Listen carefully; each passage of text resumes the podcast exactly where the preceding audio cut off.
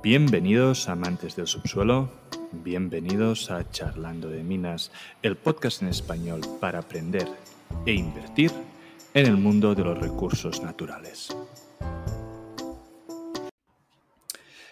Bienvenidos a un nuevo capítulo de Charlando de Minas. Para mí, hoy es un auténtico placer tener a Adrián Godas en el programa de hoy. Adrián es un gran conocido en el panorama minero español, es el fundador y director de Godas Research, un servicio plataforma donde tienes acceso a educación de inversión minera y a la opinión y informes de investigación de Adrián sobre posible tesis de inversión. Adrián también es muy conocido por ser el copresentador de uno de los podcasts de inversión más relevantes en España, que es Value Investing FM. Hola Adrián, ¿cómo estás? Bienvenido al programa. Muchas gracias, Amadeo. Aquí estamos. Otro podcast mineral. Para mí es un, es un especial honor tenerte hoy de invitado. Hemos tenido gente muy importante del mundo de la minería, pero no podía terminar el año del programa sin traerte. Además, creo que tus conocimientos tienen especial interés en el momento actual del mercado. Adrián es posiblemente una de las personas que más ha hecho en el mundo de la inversión de minas en español, en particular para dar a conocer el mundo y las peculiaridades que tienen y acercar ¿no? las materias primas y la minería al público más joven.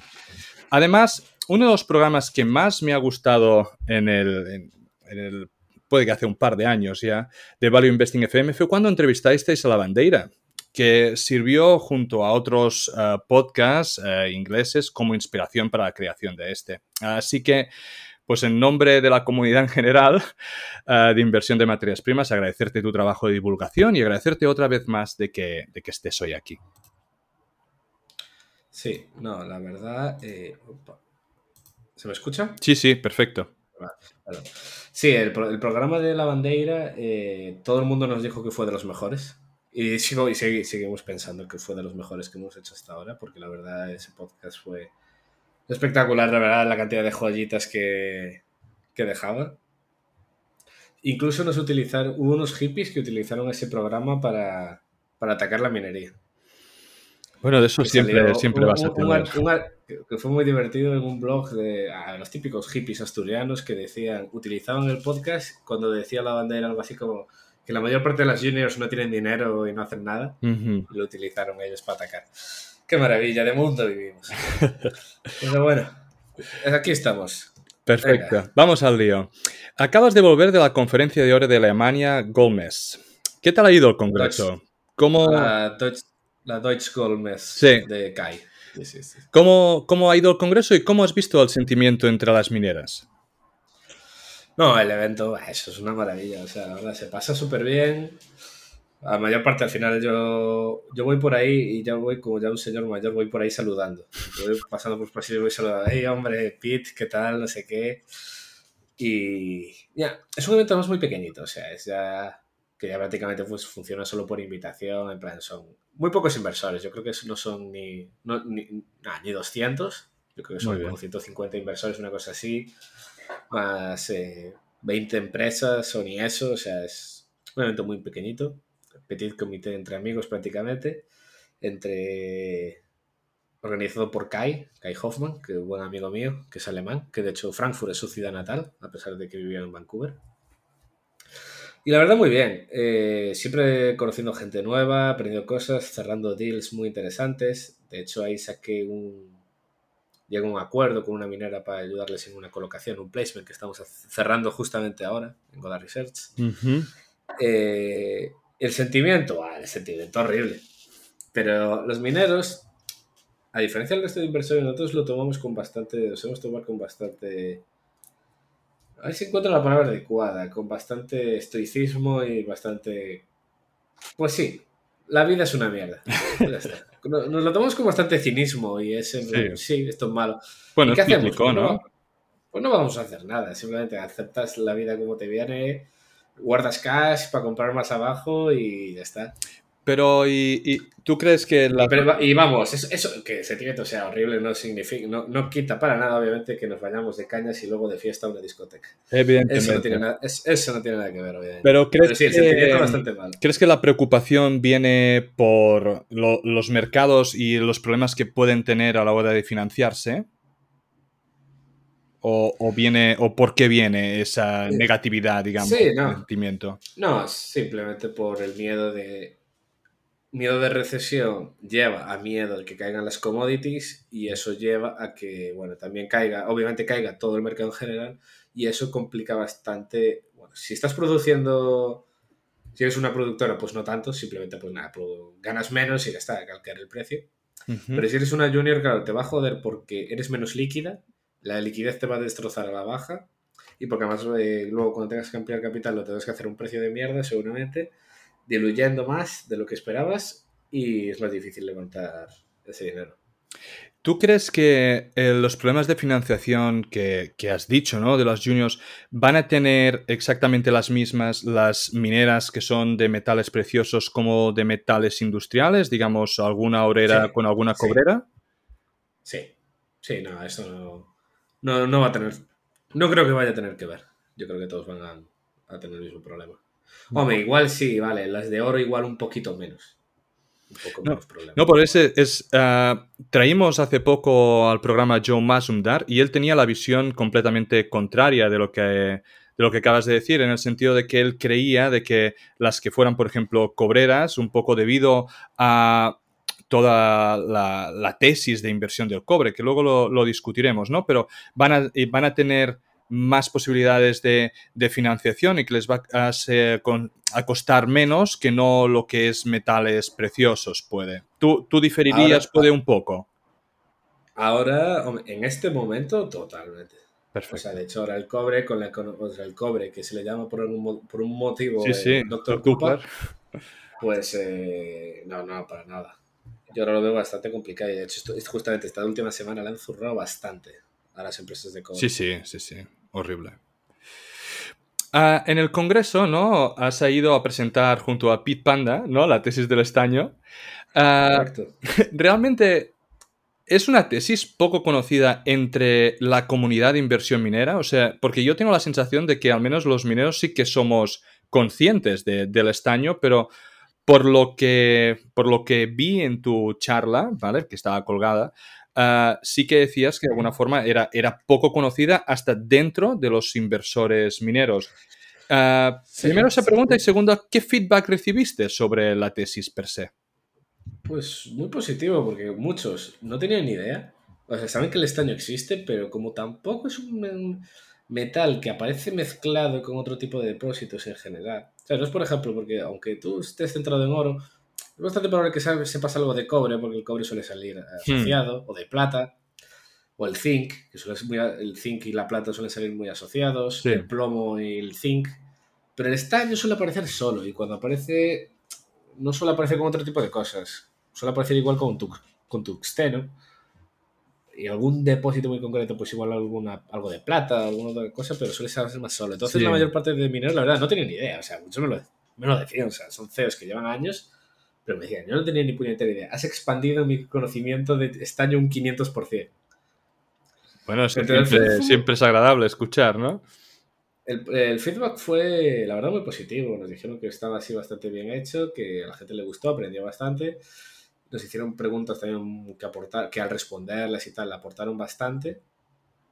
Y muy contentos. No, no, la verdad, el feedback... Eh, muy, muy positivo, pero vamos, es que al final la tesis que tengas, si al final hay un bear market, va a dar absolutamente igual. De hecho, el estaño hoy está hostiándose que flipas. Sí, sí, sí, sí, sí, sí. No, y, hablando un poco del tema de mercados, ¿no? El SP lleva más o menos, al menos cuando hice el guion, ¿no? Una pérdida de un 20% desde abril, Nasdaq un 30% desde enero. Eh, estamos, evidentemente, muy lejos de los mínimos del COVID, pero ¿Tú crees que nos queda mucha cuesta abajo? Y, si crees que queda mucha cuesta abajo, la pregunta sería, ¿has apretado el botón rojo? ¿O cómo lo estás jugando? ¿Estás comprando? Mm, ¿Qué estás haciendo, Adrián? Pues hace más de un mes, hace, pues cuando empezó las caídas tal, yo hice el buy de dip, compré así algunas cosillas y desde entonces no lo he vuelto a hacer. Y la verdad es bastante complicado porque yo veo señales o sea, por un lado veo un sentimiento tan, tan negativo, pero tan malo, nivel COVID, que digo, es que tiene que rebotar ya. o sea, si, te, fías por sentimientos, por posicionamiento, ha salido, no ha salido mucho dinero, ojo, no ha salido mucho dinero, pero el posicionamiento de hedge funds han liquidado mucha posición, mucha posición short que ha aumentado. Ah, Eh, si, si te fías por posicionamiento, por sentimiento tal, y dices, joder, es que esto tiene que rebotar ya, porque es que, es que a peor no puede ir ya, o sea, ya todo el mundo ya está descontando y pensando que, que sí, que viene una recesión, que se han acumulado un montón de inventarios y tal. Pero para mí todavía falta... Yo creo que sí que es bastante probable que ca- caiga más, especialmente porque viene verano. Y verano siempre en las bolsas suele ser una época bastante volátil porque cae la liquidez. La May, se ¿no? de vacaciones. Entonces, eh, sí, sí, no, y, y es verdad. O sea, yo después de todo- todos estos años que llevo, yo me he dado cuenta que los veranos suelen ser épocas hipervolátiles, que hay crash enseguida muy fácil. Entonces, eh, yo prefiero tener el cash aquí esperando. Vale, entonces tú tienes cash esperando, pero tú no has, no has vendido, digamos. Has mantenido posiciones Yo y, vas acumulando yo- cash para cuando yo- yo- consideres de que el mercado vuelva a rebotar. Correcto. Yo no vendo. A mí, me- a mí me da igual que venga la recesión, recesión, la cartera me hará menos 60, me da igual. Yo no vendo. Perfecto, perfecto. Sí, No, no, es, muy, es muy legítimo. Y, y luego discutiremos un poco del, del riesgo-beneficio y cómo tienes el, el portfolio. Y también me gustaría saber, y guárdamela para después, si la Adrián de dentro de 20 años también mantendría la, la- esa cartera con menos 60. O en Sí. 20 años crees que tus acciones serían diferentes, ¿vale? Mientras vamos discutiendo, ve, ve Vale, pensando vale. Esa, esa reflexión. Vale, entonces ahora lo que voy a hacer son, eh, dentro de las diferentes tesis, ¿no? Unas reflexiones abiertas y entonces que tú, de alguna forma, me des, me des tu opinión sobre, sobre dichas reflexiones abiertas, ¿vale? Yo, por un lado, soy un ferviente defensor de la tesis de la electrificación, ¿vale? Y esto engloba cobre y estaño, para mí, los dos, los dos jugadores, ¿no? Ambos metales industriales. Y como has dicho antes, el doctor Copper sufre en recesiones y, y parece que estamos acerca de allí. Entonces, ahora mismo, tal y como está el mercado, ¿es un error o es una oportunidad comprar mineras de cobre en vistas a medio largo plazo? A ver, eh, a medio y largo plazo, pues esta recesión yo tengo bastante claro que los precios van a tener que seguir siendo altos. Lo tengo clarísimo, o sea, porque si has tenido este push de demanda post-COVID, has montado, los precios han subido, no ha habido casi reacción de la oferta de añadir eh, nuevas minas porque no ha dado tiempo. Las minas Claro. llevan años, esto no da tiempo. Si ahora por encima viene ahora una recesión que vuelve a cortar la financiación, cuando luego vuelve el siguiente ciclo, vamos, yo creo que esto va a ser una locura. Tiene pinta que va a ser una locura, ¿ves eso? O sea, hay una volatilidad tremenda y tú miras las petroleras. ¿Quién quiere invertir? Nadie. ¿Quién va a invertir? Tienes riesgo político de que te suban los impuestos, Claro. de que te hagan de todo. Pues vas a decir, eh, un- un- precios de commodities que no son estables. Da igual que suban o que bajen, no son estables. La- el más importante, porque la gente piensa que las decisiones de una commodity se, son- se toman cuando el precio sube. No es cuando sube, es cuando se piensa que va a estar estable a un precio alto. Y ahora Claro. mismo no lo está y nadie lo piensa. Entonces yo creo que no va... A medio y largo plazo todo, todo, todas las minas y todo, todo va a tener que subir. Porque las valoraciones son... Partimos de valoraciones muy bajas, que nadie, nadie sigue sin queriendo invertir y lo que se está sacando son proyectos pues que ya están en desarrollo, llevan en desarrollo un tiempo, Claro. pero no hay muchas cosas from scratch, de cero que de repente hayan, se hayan descubierto y puesto a funcionar rápido. No, es que estaba viendo, por ejemplo, ¿no? Marimaca fue el gran descubrimiento del anterior ciclo y aún no está produciendo. Eh, y es teóricamente una mina muy fácil de montar. Entonces, claro, no- lo que no esté descubierto ya, ya, ya no va a ser ah, una, una mina viable para añadir reservas ver, para hasta el próximo ciclo. lo más, el récord que he visto de montar una mina Greenfield, o sea, en plan descubrir Sí, y montar, o sea, no que hubiera ya un Brownfield que ya sepas claro, que claro, hay que ya algo, sepas que hay no. allí, se De, revalorice. de la nada, un Greenfield, el récord que he visto fue cuatro años. Y es lo más rápido que he visto. El resto. Seguramente en un periodo de subida de la commodity, no en un bear market. Ahora sí, lo fue. Lo descubrieron en 2016, creo. Hmm. Sí, 2016 y lo pusieron a funcionar en 2020, que fue WAF en Burkina Faso. Muy bien. Ese, fue el récord, pero lo normal suele ser, incluso en jurisdicciones tipo, por ejemplo, Adriatic, lo va a cumplir en más o menos 5 años aproximadamente. Otros que he visto, o si no, posiblemente también cuando lo avancen y tal, seguramente también sean 5 años. O sea, 5 años siendo países eso, tipo Balcanes, África. Pero vamos, por ejemplo, ya lo veo, Latinoamérica, Canadá, olvídate, 6, 7, 8 minimísimo, minimísimo. Y si ya te pilla eh, recesión de por medio, una época mala, lo que sea, y, si es un proyecto grande de estos que no eres capaz de montar tú mismo. Ya, que necesitas una joint venture y que encima el senior te va a putear. Claro, si necesitas que sea un proyecto que. Porque eso yo tengo un vídeo que. Un vídeo en GR que se llama el Porphyry Watch. Claro, que son los Porphyry, estos grandes eh, que tienen la misma forma, pero de bajo medio grado de cobre oro. Y como básicamente he explicado que los porfirios, desde que nadie, nadie monta un porfirio, nadie descubre un porfirio y lo monta. Es casi imposible. Entonces, básicamente, ¿qué sucede? Que tú eh, hay, por ciclos de subida y bajada, la época cuando descubren los porfiris, básicamente, si es top, en plan por la infraestructura que hay, por el grado, por lo que sea, los porfiris top los compran al poco, un par de años después de ser descubiertos. Y si no llega al suficiente ser top, top, top, simplemente se va a quedar invernando hasta que en subida y bajada algún ciclo alguna mayor le dé, le, por saber. Que sí que, eso puede pasar. O sea, hay muchos, por ejemplo, por ejemplo, Casino, que es el proyecto de Western Cooper, allí en Yuko, eso se descubrió en, no sé, 2004, una cosa así, no sé el año, pero vamos, fue en los 2000. Y ahí sigue, totalmente aburrido, nadie le ha hecho caso. Ahora tiene una inversión que hizo Río Tinto, que la están mirando. Igual les interesa.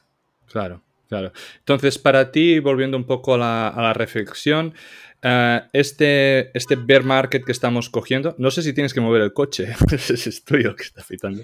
perdón, es que tengo, joder, tengo la ventana abierta, abierta para que ventile y justamente hay un coche abajo eh, pitando, la verdad, sí me la no, o sea, es momento de localizar, digamos, los assets, ¿no? Como para medio plazo poderlos jugar, ¿no? Esa sería tu, tu reflexión, puede. Hmm. Ahora lo que hay que hacer es eh, analizar, buscar buenos assets, porque obviamente a todo le están zurrando. Sí, indistintamente. Y esperar para comprar, porque vamos, yo creo que a lo largo del verano habrá oportunidad.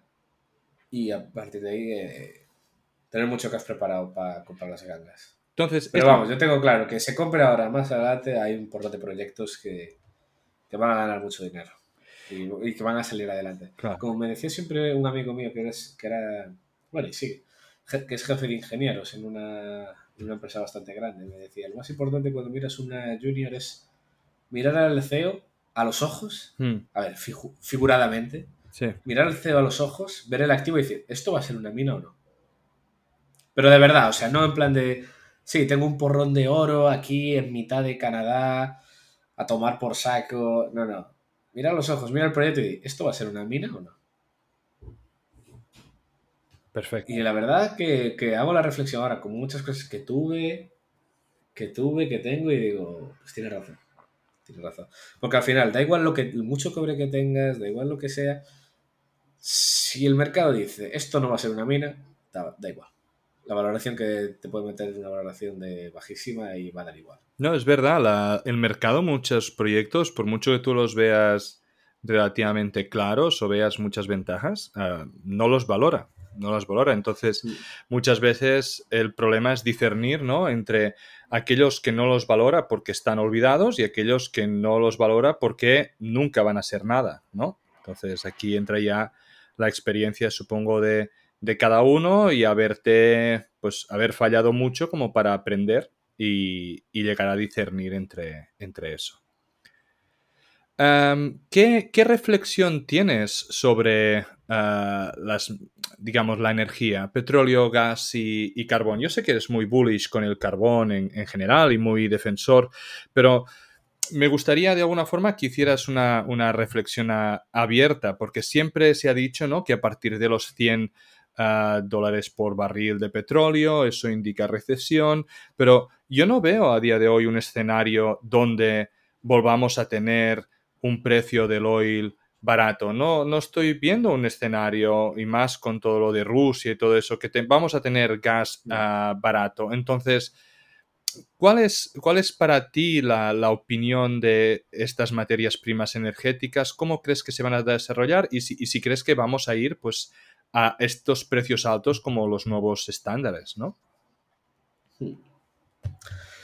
En materias primas energéticas, eh, un poco todas, ¿no? En plan petróleo. Sí, sí, sí. Si luego quieres, porque sé que, te gusta mucho el carbón, entonces si luego quieres hacer una, énfasis en el carbón me parece genial, pero así en, en temas de, energía en general.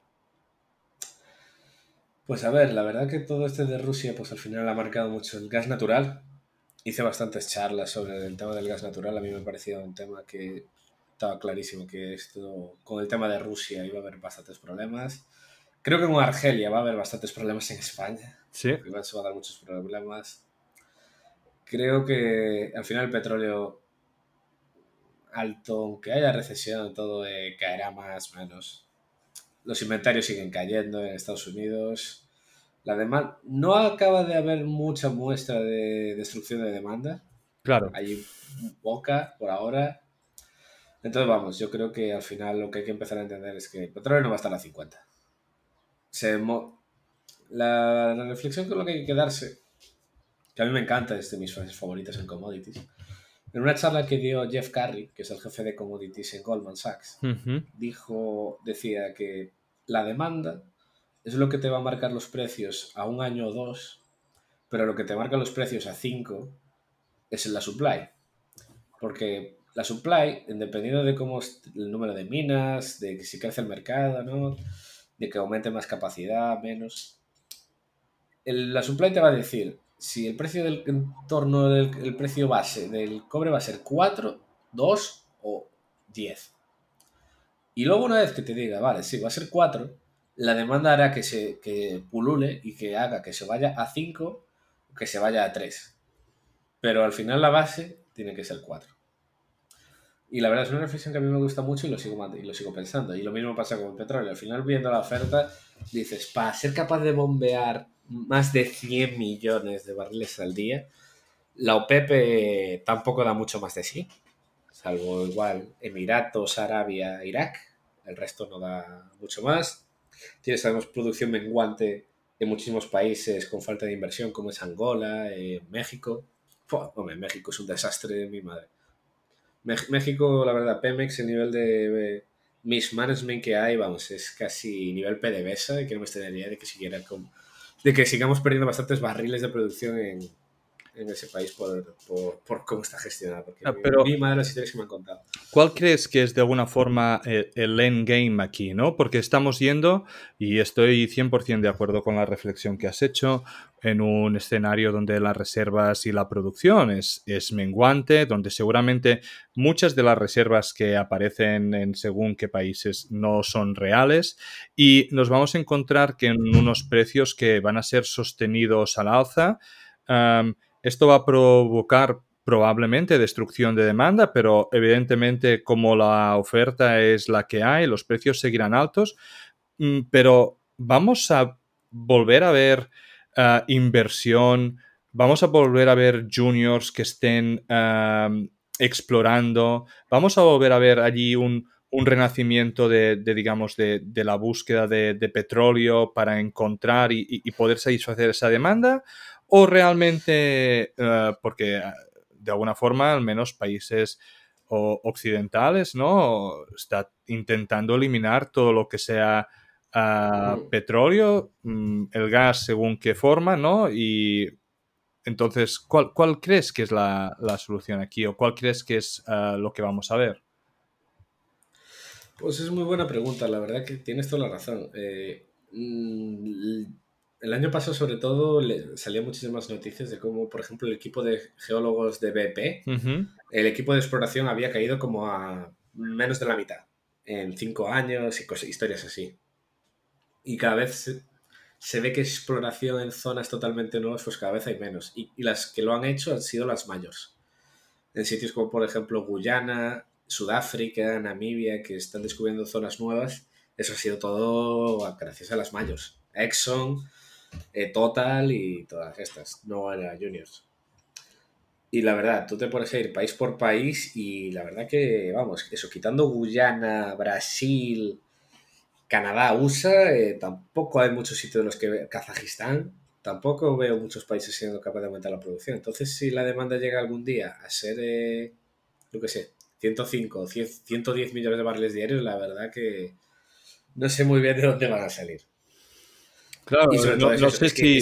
y, supongo. Es tan simple, es tan simple como. Has más castigado, les has insultado, les has llamado de todo a las petroleras, que básicamente si sacabas petróleo matabas niños.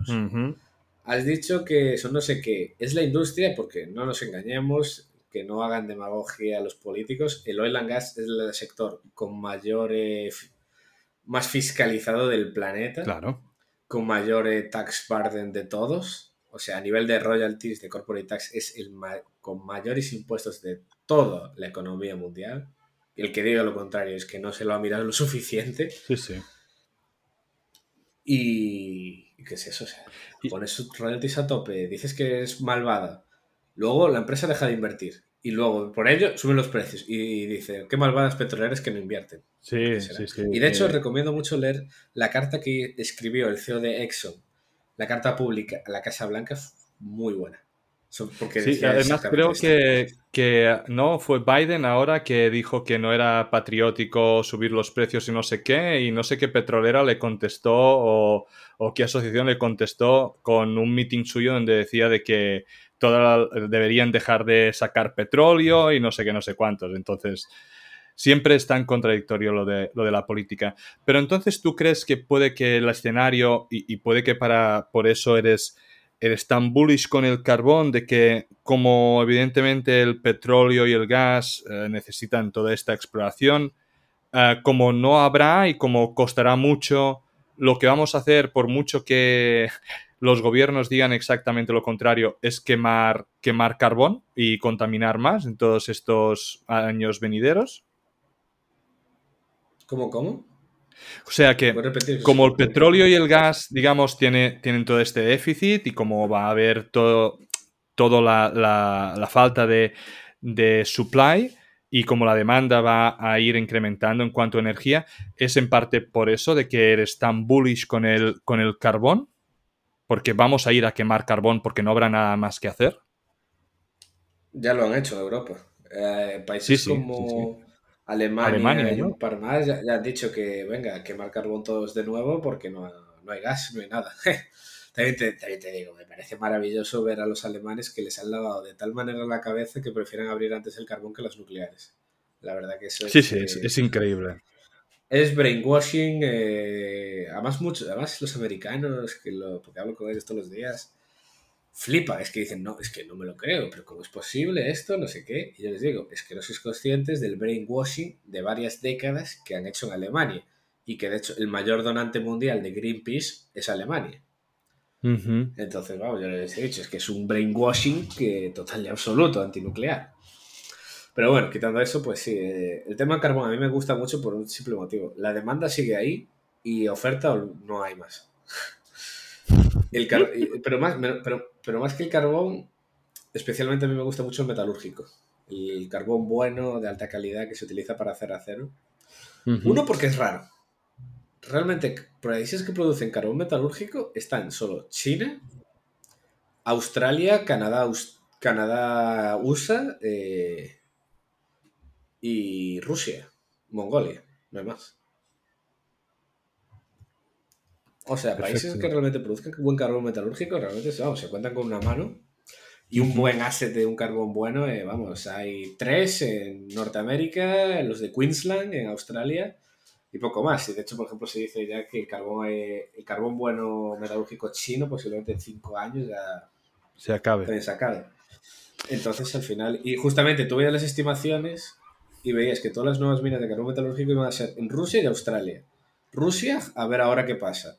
A ver. Australia les han metido esta semana una super. han doblado las royalties del carbón. Sí, sí, es verdad, verdad. Doblaron las royalties. Literalmente es ese tema. La gente no es consciente de lo grave que va a ser, porque posiblemente tenga que.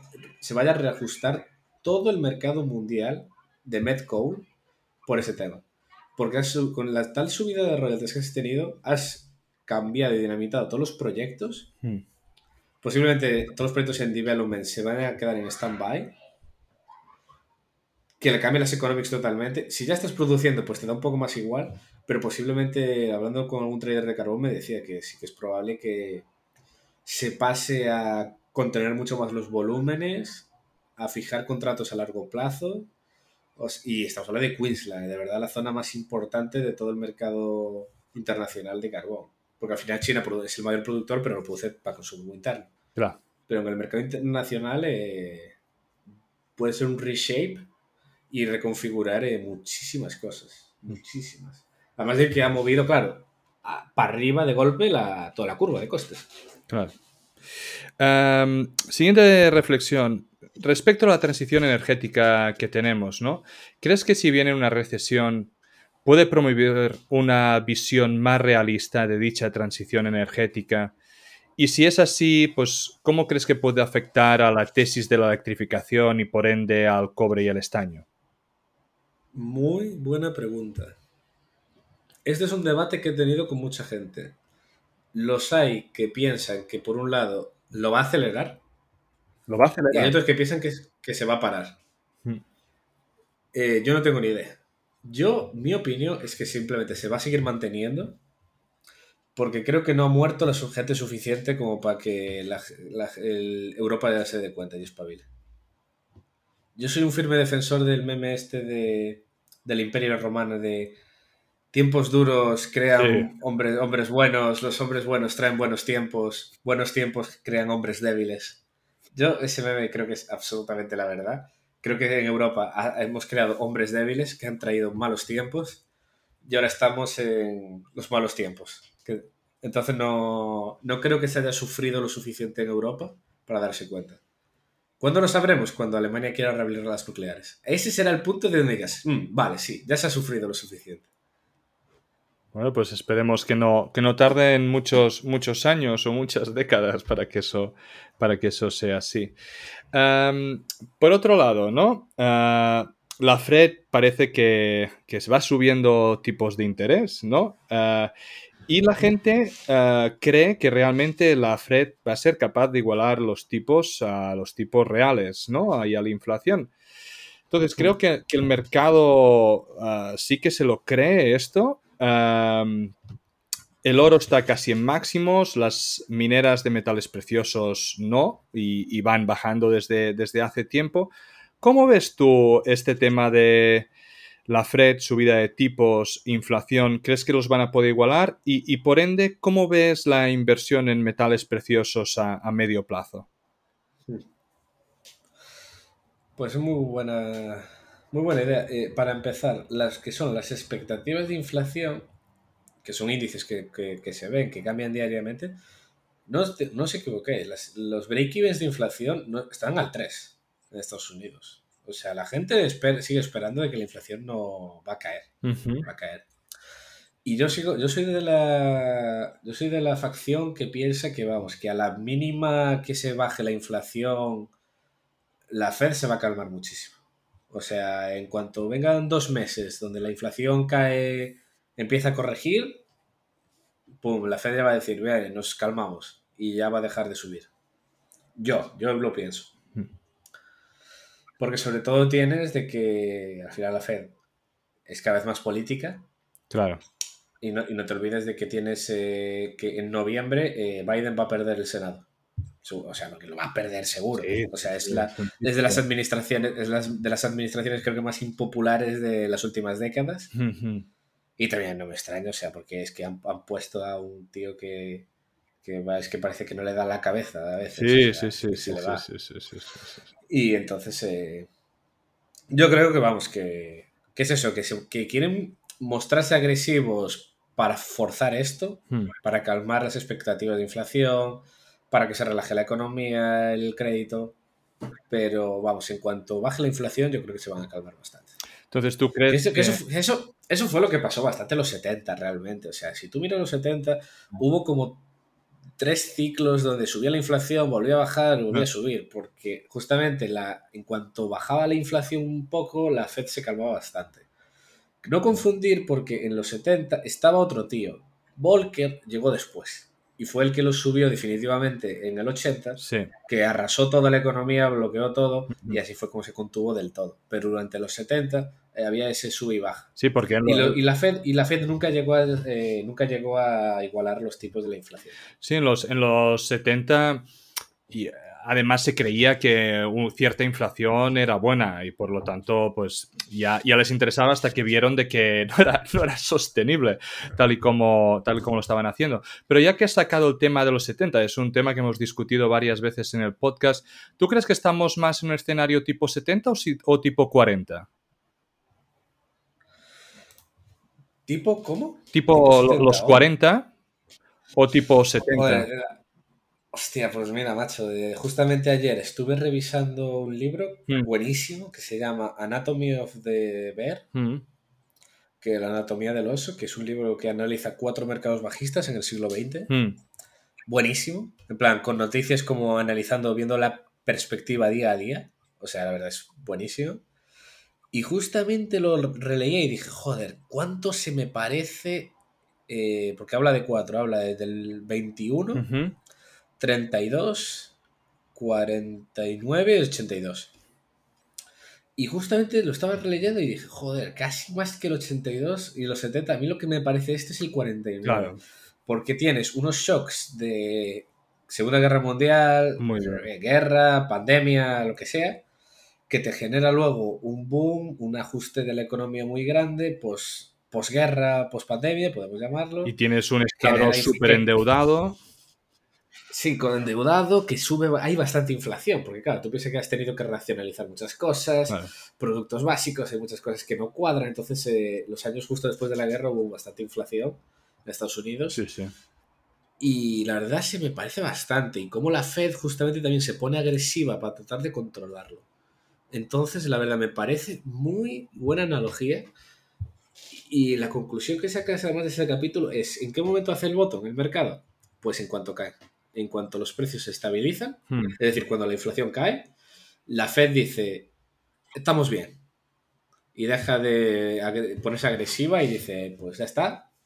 Empieza a, mostrarse más eh, dovish. Sí. Repuntan ciertos indicadores como es, eh, bueno, automóvil, químico. En esa época también, como era otra época, pues... Claro, los indicadores son eh, diferentes.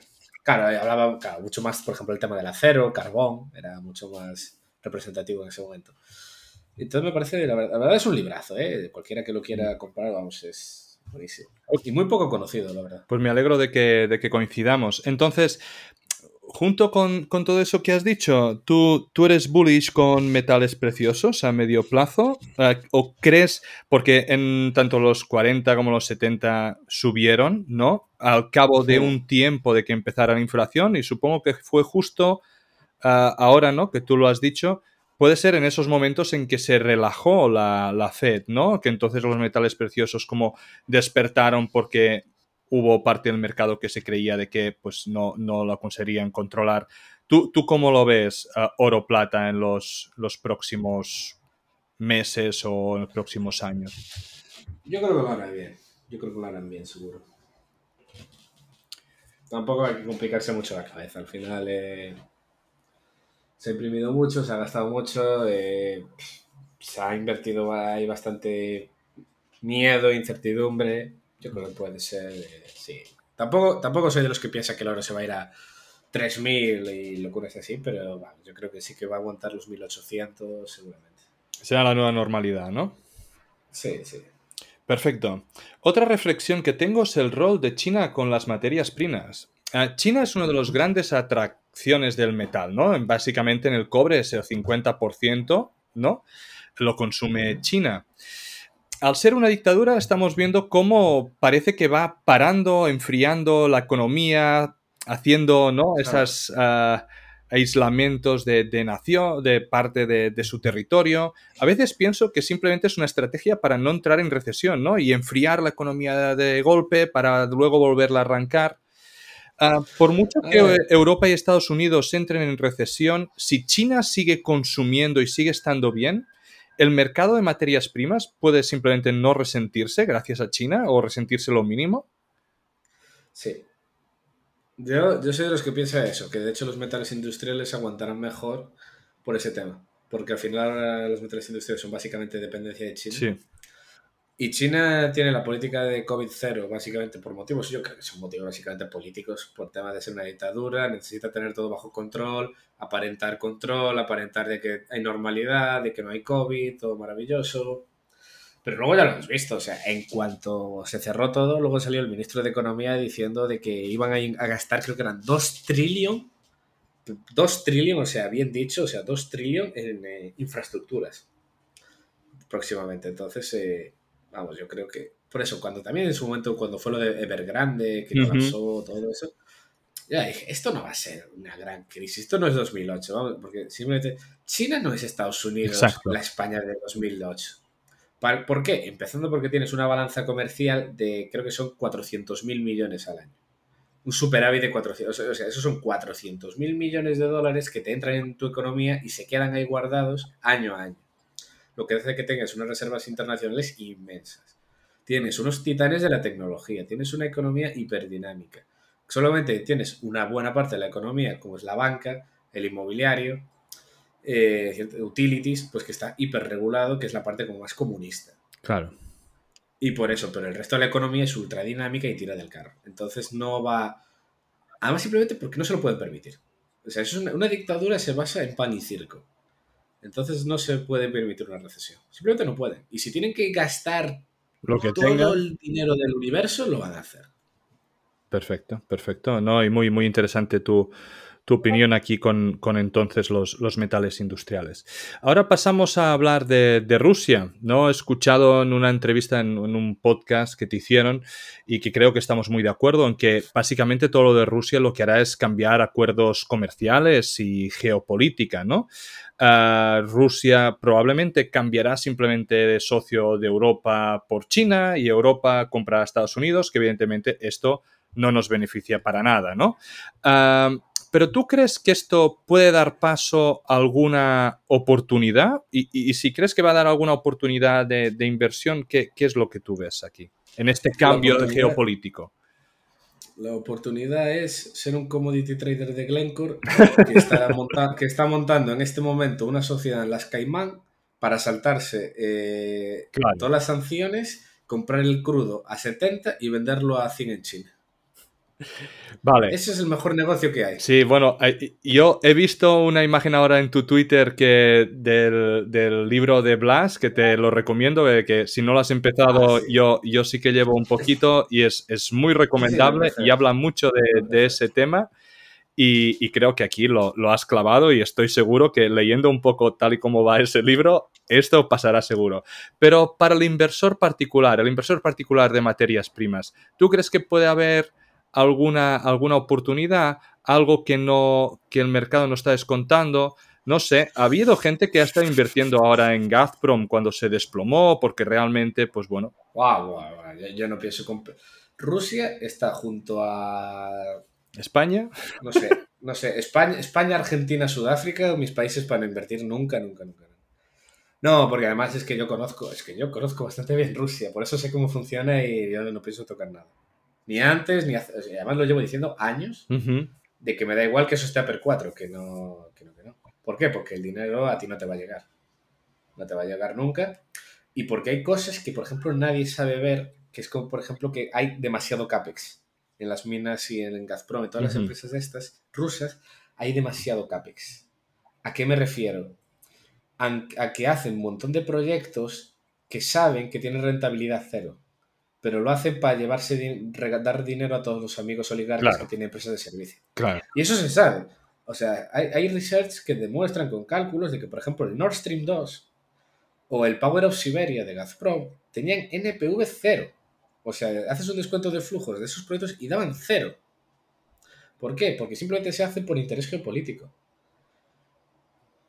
Entonces, no, por eso, hay, hay muchísimas inversiones y CAPEX que se hacen en Rusia que no tiene sentido económico y lo destruye. Es uno de los motivos por las valoraciones bajas. Muy bien. Otra cosa es que me dijeras, sí, estamos, por ejemplo, si lo conoces el libro de Notificación Roja, Red Notice, no, no, de Bill Browder, Pues es un tío que montó un fondo de emergentes para comprar empresas en Rusia en los 90, en las mm. privatizaciones. Claro, el tío se hizo, fue el mejor fondo de emergentes durante un porrón de años, se hizo más de un mil por cien en un par de años eh, y se hizo enemigo de Putin después de eso. y, bueno, y, cuenta una persecución política, como fue el KGB a por él, bueno, es un libro maravilloso. Y claro, una cosa que cuenta es, decía, claro, es que no había datos, no había nada, pero tú ibas ahí a una petrolera, le preguntabas y decía, hacía los números y decías, mm, esto tiene el doble de reservas que Exxon, hmm. pero vale un 80% menos. Claro, entonces compraba ahí en esa época y multiplicaba el dinero en un año. Claro. Pero claro, hoy en día Muy complicado. no tocaba nada. Yo, yo no toco nada en Rusia ni de broma. Ni de broma. Este podcast no deja de ser un relato personal de mi camino para aprender en el mundo de la inversión de las materias primas. En este podcast vamos a intentar sacar contenido educativo, entrevistas con empresas y tesis de inversión para que juntos podamos aprender de este fascinante mundo del subsuelo. Si crees que el contenido vale la pena, por favor dale me gusta, suscríbete al canal y compártelo.